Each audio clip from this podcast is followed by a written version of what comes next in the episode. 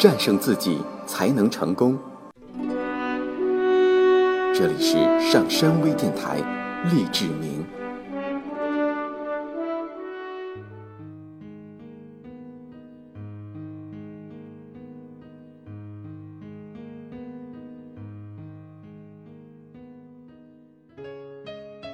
欢迎收听今天的历史名。突出你的台风和个性。每个人在世界上都是独一无二的，就连长得一模一样的双胞胎也不例外。每个人内在的秉性是代表他自己唯一的、最真实的东西。因此，对于演讲来说，真实的展现自己的台风和个性是决定演讲成败的重要因素之一。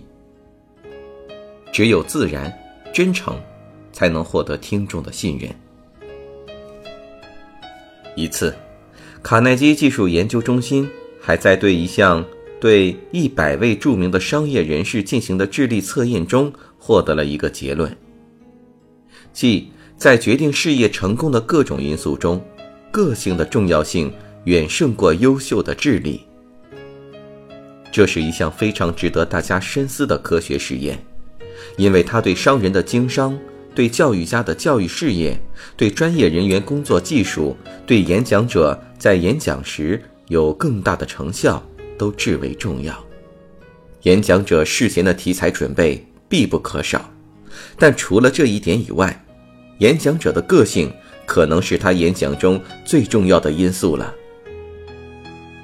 著名演说家艾伯特·胡巴德说：“在演讲中。”能赢得听众信任的是演说的态度，而不是演讲稿的词句。在现实中，个性是看不见、摸不着，但能感觉到的东西。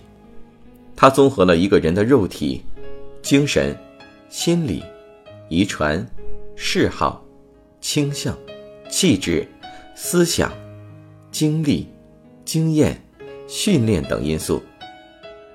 包括了他全部的生活情况，如同爱因斯坦的相对论那般复杂，几乎只有很少人能够理解。个性的因素由遗传和环境所决定，虽说难以更改，但并不是不能改善。我们可以加强它，使它变得更有力量，更有吸引力。不管怎样。我们都可以下决心，对大自然赐给我们的这项奇异的事物做最大的利用。在这个目标之下，改善的可能性虽然微乎其微，但仍然足以进行讨论以及调查。请相信，这会对每个人都很重要。一，保证演讲前的休息。如果你想充分的发挥自己的特点，就必须在事先以充足的休息作为前提。一位疲倦的演讲者在台上不会有任何的吸引力。有些演讲者把准备和计划工作一直拖延到最后一分钟，再匆忙地赶着进行演讲，企图弥补失去的时间。然而这样做将对身体机能造成一种损坏。进而引起大脑的疲乏，活力削弱了，神经也同时变得虚弱。因此，演讲者可千万不要犯这种错误。比如说，你必须在下午四点发表一项重要的演讲，那么你就应该吃一顿轻便的午餐。如果可能的话，你还可以小睡一下，不但能恢复精神，还能使自己的精力更加充沛。吉尔拉听法拉就明白他的艺术工作的需求，他通常使他的新朋友们吃惊，因为他晚上总是很早就向他们道晚安，然后睡觉，留下他们和她的丈夫继续聊天。在你要发表一篇重要演讲之前，切记不要吃得过饱。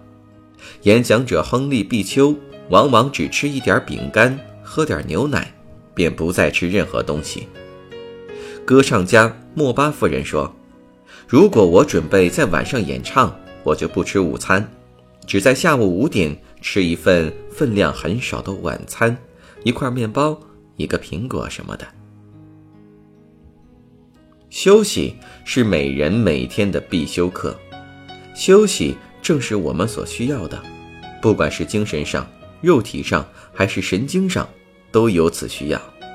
我们的肠胃也是这样。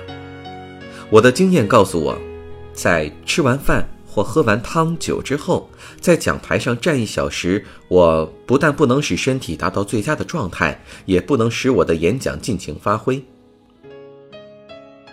本来应该在我大脑的血液全都跑到胃部和牛排及薯片战斗去了。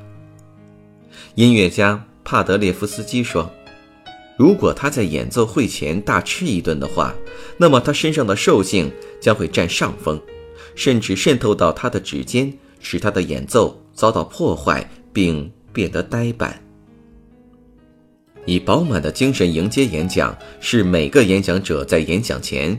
必须要做到的。二，得体的衣着和态度。好的态度是演讲者的必备，得体的衣着也是演讲者不可忽视的。有一次，一位担任大学校长的心理学家进行了一次大型调查活动，就是衣服对他们产生什么影响。结果，被调查的人几乎全部都表示，当他们穿戴整齐、全身上下一尘不染时，他们清楚地知道自己感觉不错，昂首挺胸，自信心明显增强，使他们也更容易取得成功。这种现象虽说难以解释，但它的效果是明显而真实的。他们发现，外表的整洁和内心的自信是成正比的。这就是衣服对穿着者本人起到的影响。那么，演讲者衣服对听众有什么样的影响呢？如果一位不修边幅的男演讲者站到台上，他穿着宽松的裤子、变形的外衣和鞋子，沾满泥土的皮鞋，自来水笔和铅笔露在胸前口袋外面，一张报纸把西装的外侧塞得凸了起来。相信这样的外表，听众看了就想逃走。又或者，演讲者是一位女士，她的衣服打皱，上面全是血一样的头皮屑，带着一个样式陈旧的大手提包，衬裙又露在外面。看见这样的演讲者，听众根本没有信心。很多时候，他们是根据一个演讲者的外表来判断他的思绪。不整洁的外表会令他们想到。这位演讲者的头脑也一定是乱七八糟的。由此看来，演说者不整洁的外表会破灭听众的自信心，是演说失败的根本。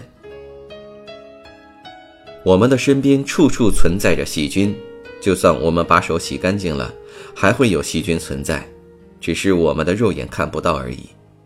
只有在放大镜下，你才会发现。演讲者的情况也是一样。当演讲者被聚光灯照射着时，底下无数的眼睛都看着他。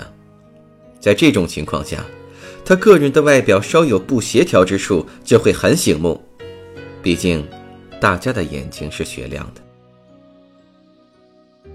如果有位演讲者说，当他出现在听众面前时，面带微笑，全身散发出一种气息，仿佛在说。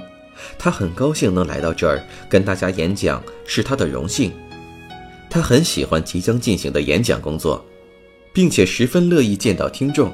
很快，他的听众一定会觉得他十分的亲切，就像陌生的熟人，从而对他的热烈欢迎。